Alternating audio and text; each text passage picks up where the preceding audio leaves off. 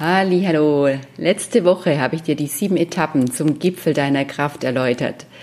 Und wie da angekündigt, gehe ich ab heute in jeder Podcast-Folge der nächsten Wochen ausführlich auf die einzelnen Etappen ein. Heute geht es um die Etappe Stress reduzieren, sodass du da eine ausführlichere Info bekommst und so weitere Tipps und Inspirationen erhältst, wie du tatsächlich ja diesen Stress reduzieren kannst und somit das nächste Level erreichst. Also bleib dran, bis gleich.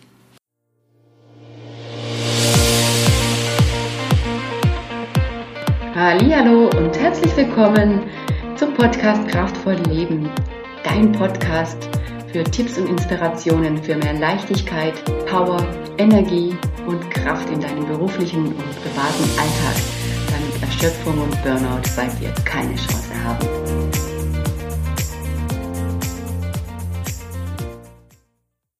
Ja, aber wie versprochen gehen wir heute auf das Thema ein, wie kannst du denn Stress reduzieren? Und wie auch dann schon in der ersten Podcast-Folge was dir wirklich Kraft und Energie raubt, äh, ganz ausführlich erklärt. Wenn du das noch nicht gehört hast, hör dir diese Folge am besten auch nochmal an und hör erst dann hier weiter, ist ja nicht unbedingt die Summe der Aufgaben und die Menge der Aufgaben und To-Dos das, was äh, Stress macht, sondern wie wir mit den ganzen Dingen umgehen.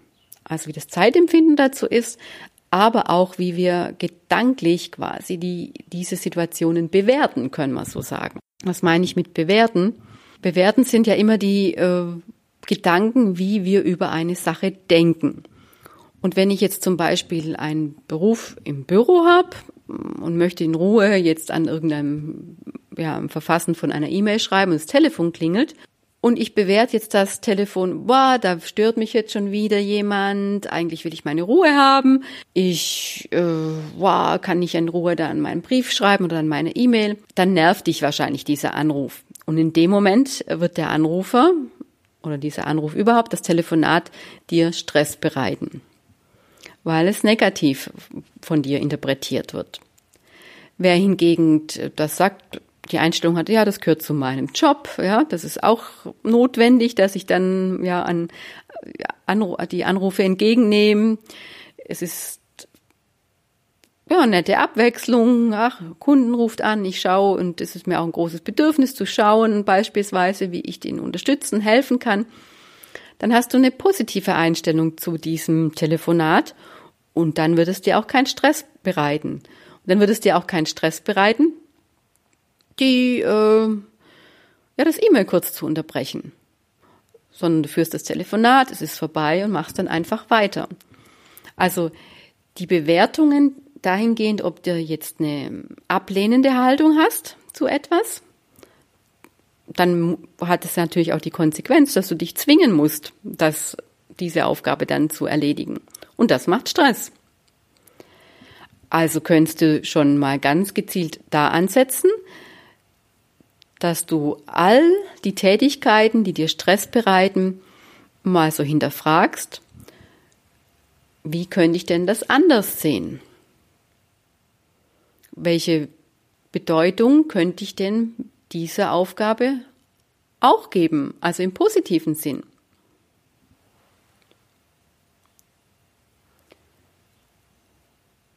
Verstehst du, was ich meine? Ja, also die Gedanken haben einen großen Einfluss darauf, was uns Stress macht. Und dazu auch noch mal eine eigene Geschichte. Ich habe ja, ich habe eine Zeit lang, äh, da wo ich früher gelebt habe, in dieser Stadt, bei Kirchheim Tech, ähm, habe ich eine Zeit lang Donnerstag vormittags einen Yogakurs mitgemacht. Der hat um 8 Uhr angefangen. Und jetzt bin ich ja nicht so der Frühaufsteher, also ich brauche morgens etwas länger, um in die Gänge zu kommen und daher ist es ja schon eine Herausforderung für mich, ähm, um 8 Uhr beim Yoga zu sein. Vor allen Dingen, wenn ich vorher erst noch anfahren muss dann noch Parkplatz suchen sollte und wahrscheinlich, je nachdem, wo ich dann einen Parkplatz gefunden habe in der Stadt, eventuell vom einen Ende der Stadt zum Yoga, ähm, zum Veranstaltungsort von dem Yoga, äh, musste ich manchmal die ganze Stadt durchqueren. Und wenn ich dann schon eh spät dran war, dann habe ich so festgestellt, dass ich da ganz oft so Gedanken hatte wie, wow, jetzt komme ich zu spät, schaffe ich das nicht, ähm, oder jetzt fangen die auch schon früher, also vor mir an und ich komme wieder zu spät, jetzt störe ich die ganze ähm, Gruppe, ähm, dann könnten die ja negativ von mir denken und so weiter und so fort. Was dann zur Folge hat, das kannst du dir vielleicht vorstellen, wenn du dich damit reindenkst, äh, wenn ich so denke und dann voll mir Druck mache und dann vom Auto und Parkplatz dann zum Yoga hetz, wie ich da angekommen bin. ja, ich selber habe irgendwie gemerkt, na ja, jetzt gehst du zum Yoga und bevor du überhaupt Yoga gemacht hast, bist du schon fertig. Also allein durch diesen, diesen Druck und diese Hetze morgens, ja, war ich erstmal bedient.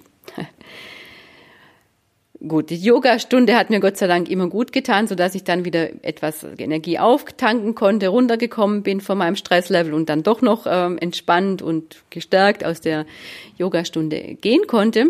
Aber irgendwann habe ich mir gedacht, na, das kann doch nicht sein, dass ich da, dass mich dieser Stress so fertig macht und dass es nicht möglich ist, mal schneller zu machen. Weil ähm, ich dachte mir dann auch, na, wenn ich jetzt im Wald unterwegs bin, beim Nordic Walken oder beim Jogging oder auch Sport mache, dann ist das ja auch kein Stress.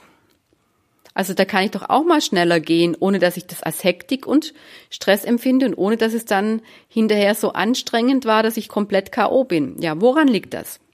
Und dann habe ich mich auch auf die Suche gemacht und habe dann folgende Antwort äh, gefunden, eine Lösung gefunden, die ich jetzt recht relativ vereinfacht dir mal darstellen möchte. Einfach, weil es mir immer wichtig ist, zu verstehen, was da auch im Kopf abläuft, ohne jetzt da großwissenschaftliche Fremdwörter zu benutzen. Also folglich, allein schon, wenn wir denken, ich schaffe das nicht, ich komme zu spät, bedeutet das für deinen Körper und für dein Gehirn, okay, ähm, sie schafft sich nicht zu retten. Ja, und ich muss nochmal anders von ein bisschen weiter ausholen äh, unsere ganze Stressreaktion hat ja noch mit diesem Kampf-Fluchtmechanismus zu tun. Und angenommen, wir waren jetzt bedroht von, wir wurden bedroht von einem wilden Tier. Dann haben wir folgende Möglichkeiten. Wir können kämpfen mit dem wilden Tier. Wir können aber auch als zweite Möglichkeit flüchten, davonrennen. Oder drittens, äh, das ist so der Todstellenmechanismus. Das ist so der Effekt, den du vielleicht bei einem Käfer kennst. Also wenn du, wenn so ein Käfer krabbelt und gehst da mit deinem Finger hin, dann stellt er sich ja meistens tot. Totstellen ist immer dann von der Natur aus die Strategie, wenn das Tier im Prinzip angegriffen wird und weiß, da brauche ich jetzt nicht groß kämpfen, da habe ich eh keine Chance.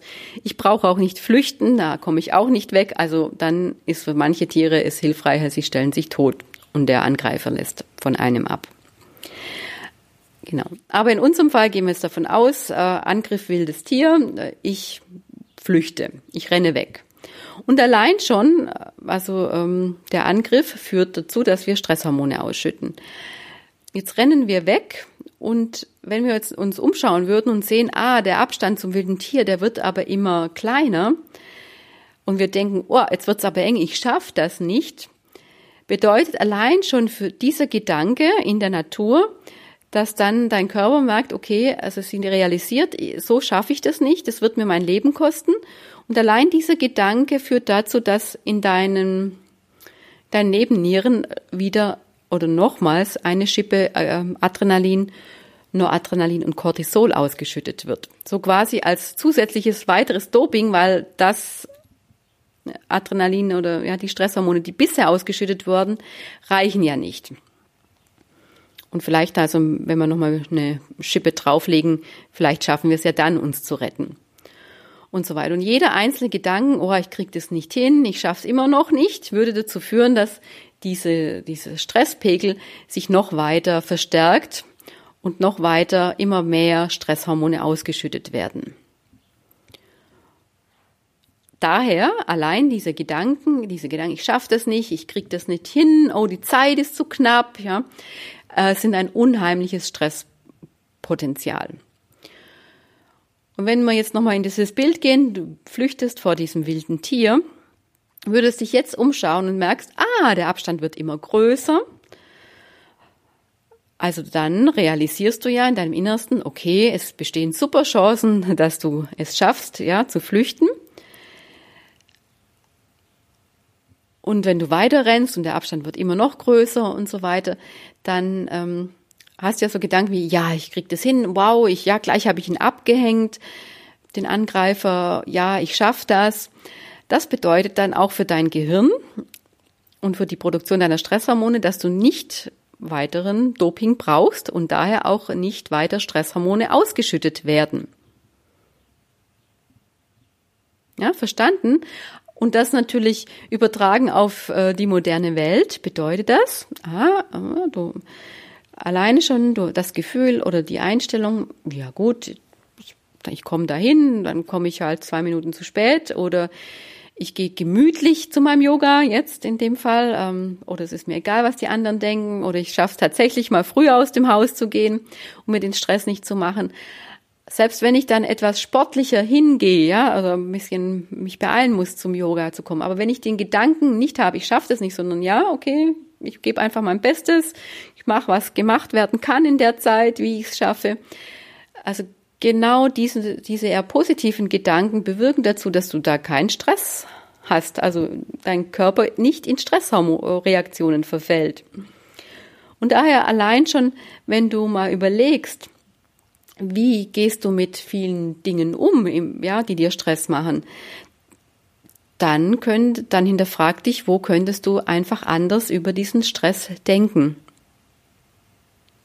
Ja, also mehr denken, ja, ich krieg das hin, ich tue mein Bestes, eins nach dem anderen. Ja, und dann ist es dann nämlich so, dass du das gleiche Pensum ganz anders erlebst. Nämlich ohne, dass dein Körper in eine Stressreaktion kommt. Ja, ich sage das deshalb, weil wenn ich so auch mit eigenen Klienten dann immer drüber spreche, Stress zu reduzieren, dann drehen viele die Augen, sagen, ja, okay, aber ich habe ja so viel zu tun und ich habe meinem Chef schon gesagt, ich kann nicht mehr ab, ich kann nicht mehr, ich bin am Limit, aber da passiert ja noch gar nichts. Oder ich bin selbstständig und jetzt habe ich halt gerade viele Aufträge und Projekte. Da kann ich nicht sagen, ich lasse da einfach mal was liegen. Dann habe ich außerdem noch Familie, Kinder, Freunde, sonstige Verpflichtungen. Wo soll ich da noch irgendwas reduzieren? Ja. Aber durch das möchte ich dir einfach sagen, klar, man kann, ich gucke einmal noch trotzdem auch mit Klienten und auch für mich selber, wo kann man vielleicht das ein oder andere mal delegieren, abgeben oder was muss wirklich nicht unbedingt heute gemacht werden, sondern auch an einem anderen Tag. Aber was noch ein wirklich größerer Faktor und Schlüssel ist, ist einfach das Bewusstsein ähm, oder ganz anders darüber zu denken. Also statt ich schaffe das nicht, ich krieg das nicht hin, ja Stress, Hektik, äh, eher, eher mehr so mach, tu mein Bestes, ich schaffe das, eins nach dem anderen, ja, oder ich setze mal ganz andere Prioritäten. Das ist auch das Wichtigste, was am meisten Stress macht, was am meisten Zeitdruck hat, als erstes auch erledigt ist, um von vornherein auch gar nicht in die Versuchung zu kommen, in diese, oh, ich krieg's nicht hin, der Termin ist gleich, äh, schaff das nicht mehr, ähm, Gedanken dann abzurutschen.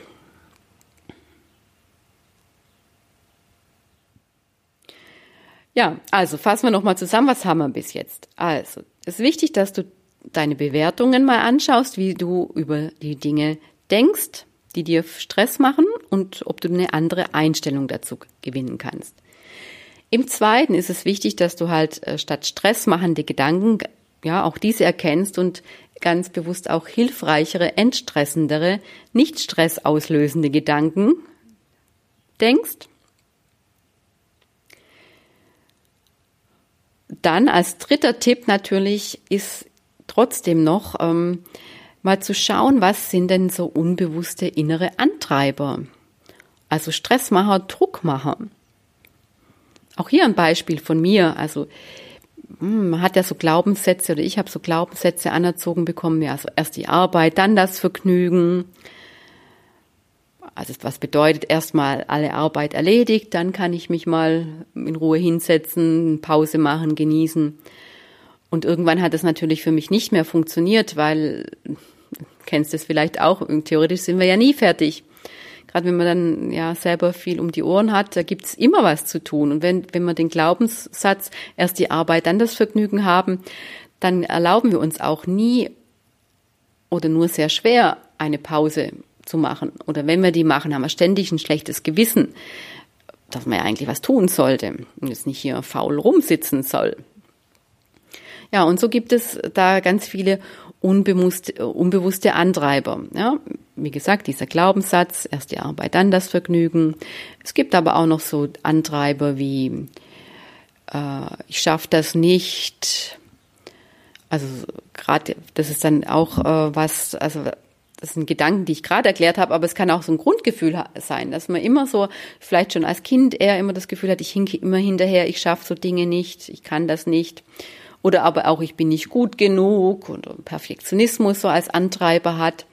Und auch diese Dinge, äh, wenn du die nicht veränderst, diese Muster, dann wird es immer so ein unbewusster Stress und Druckmacher sein und das wird über die Jahre immer, immer anstrengender. Wenn du also solche innere Antreiber für dich erkannt hast, dann ist es wichtig, dass du so Erlaubersätze findest, für dich entwickelst, die du dir immer wieder innerlich vorsagst. Also ich hatte gerade gesprochen von dem Satz, oh, erst die Arbeit, dann das Vergnügen. Wenn du merkst, hm, damit mache ich mir sehr viel Stress, weil ich gar nicht mehr zur Ruhe komme, weil ich mir auch keine Pausen gönnen kann ohne schlechtes Gewissen, dann könnte so ein Erlaubersatz vielleicht gerade andersrum lauten. Erst das Vergnügen, dann die Arbeit oder ich gönne mir Pausen, um leistungsfähig zu bleiben oder ich darf mir auch Ruhe gönnen. Und äh, wenn du so einen Perfektionismus hast, dass du dir auch mal die Erlaubnis gibst zu sagen, ja, gut ist gut genug. Oder ich mache das, was in der zur Verfügung stehenden Zeit geht, gebe da mein Bestes und dann ist es aber okay. Also dir erlaubst dich dann nicht weiter noch rein zu steigern, noch mehr zu verbessern, äh, dir einen Zeit, unnötigen Zeitdruck aufzubauen. Gibt es auch hervorragende Tests, die man ausfüllen kann, welcher innere Antreiber auch mm, ja bei einem so dominant und vorherrschend ist und wo es dann auch entsprechend passende Lösungsansätze gibt, wie man dann mit diesen jeweiligen Antreiber umgehen kann. Wenn dich das interessiert und du das auch für dich äh, so entlarven möchtest, dann lade ich dich ein, einfach mal bei mir ein kostenfreies Strategiegespräch zu buchen und dann können wir gerne mal schauen, was da deine Antreiber sind. Und als ähm, letzten vierten Tipp möchte ich dir noch mitgeben, dass du dir bewusst machst, was sind denn so deine unnötigen Energiediebe? Das können jetzt zum Beispiel tatsächlich sein, dass du Aufgaben hast, die dir überhaupt keinen Spaß machen, weil sie dir nicht liegen. Dann wäre vielleicht die Lösung mal zu überlegen, hm, wer könnte denn diese Aufgabe mit mehr Freude machen und besser machen dadurch als ich? Also wer kann mich da entlasten? Wem kann ich was abgeben? Aber Energiediebe können vielleicht auch mal Menschen sein, die mir nicht mehr gut tun die mich vielleicht nur stressen, weil sie wirklich mich aussaugen oder nur ich das Gefühl habe, dass sie mich ausnutzen. Oder aber auch so, äh, wenn man ständig das Gefühl hat, die anderen erwarten was von einem und ja, das Programm, das innere Muster da ist, ah, ich muss dauernd so die Pflichtprogramme erfüllen. Das ist natürlich dann auch ein großer Stressmacher, vor allen Dingen, wenn man selber da eigentlich nicht dahinter steht. Also auch hier gilt es sich dann da mal zu erlauben oder auch mal zu hinterfragen, ist das jetzt wirklich die Erwartung, dass andere tatsächlich die oder jene Erwartung, wie ich sie denke, haben oder denke nur ich, dass die anderen die Erwartung haben.